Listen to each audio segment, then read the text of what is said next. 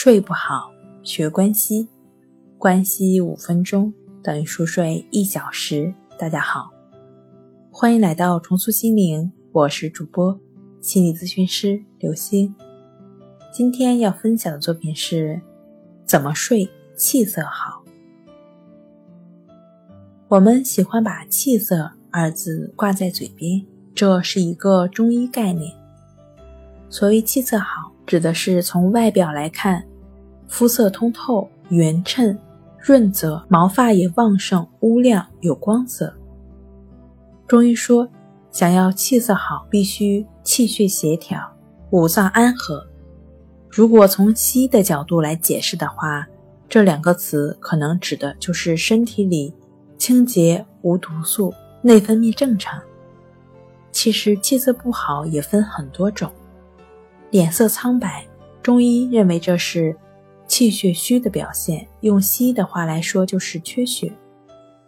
脸色乌青，往往是循环不畅所致。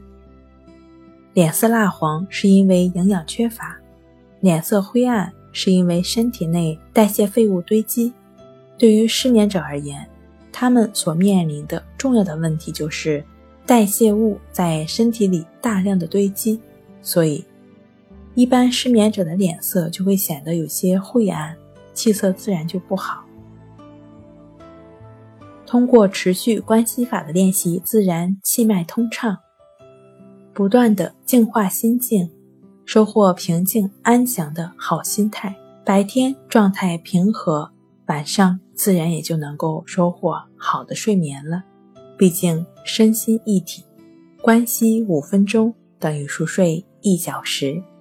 好了，今天跟您分享到这儿，欢迎关注我们的微信公众账号“重塑心灵心理康复中心”，也可以添加 S U 零一一二三四五六七八九与专业的咨询师对话，了解失眠的解决办法。那我们下期节目再见。